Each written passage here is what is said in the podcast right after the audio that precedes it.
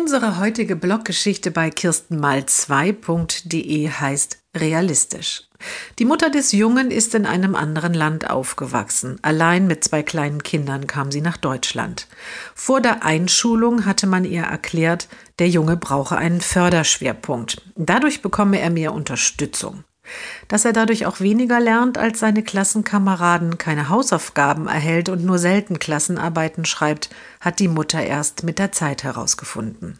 Aber der Junge ist wissbegierig und fleißig.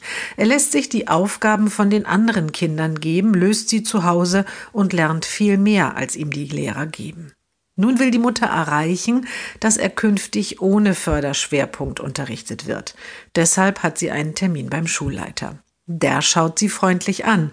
Ich verstehe ja Ihren Wunsch, aber Sie müssen auch realistisch sein. Im besten Fall schafft Ihr Sohn mal einen schlechten Hauptschulabschluss.